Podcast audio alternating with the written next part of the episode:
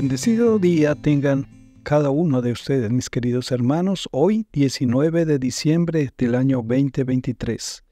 Nuestro devocional para hoy tiene por título Los humildes volverán a alegrarse. Los humildes volverán a alegrarse en Jehová, y aún los más pobres de los hombres se gozarán en el Santo de Israel. Isaías 29, 19. No es nada sencillo saber si uno es humilde. Por lo general, solemos vincular la humildad con, a la pobreza, a la sumisión o a no hablar nunca bien de uno mismo. Pero esto realmente es la humildad? Creo que la propuesta de la psicóloga June Tatne nos ayudará a tener una visión un poco más clara de esa invaluable virtud cristiana.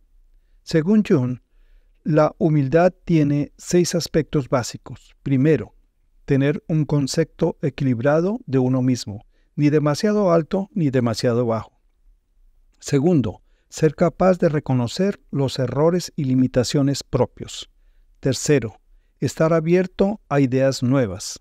Cuarto, mantener en perspectiva los logros y capacidades propios. Quinta, está relativamente poco centrado en uno mismo.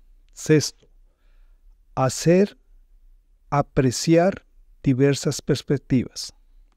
Aquí tenemos una perspectiva amplia de lo que significa ser humilde. Incluso considero que estos seis aspectos de la humildad constituyen también una guía para la genuina felicidad. De hecho, esa es la propuesta de Jesús. La humildad da felicidad. Cuando una multitud estuvo con él en el monte, Mateo dice que solo los discípulos se acercaron a él, Mateo 5.1, acercarse, para escuchar a Jesús. Siempre nos expone a un cambio de nuestra ética, de nuestra cosmovisión y por supuesto de nuestra alma. Por eso muchos prefieren oír de lejos, sin compromiso para no ver amenazada su zona de confort.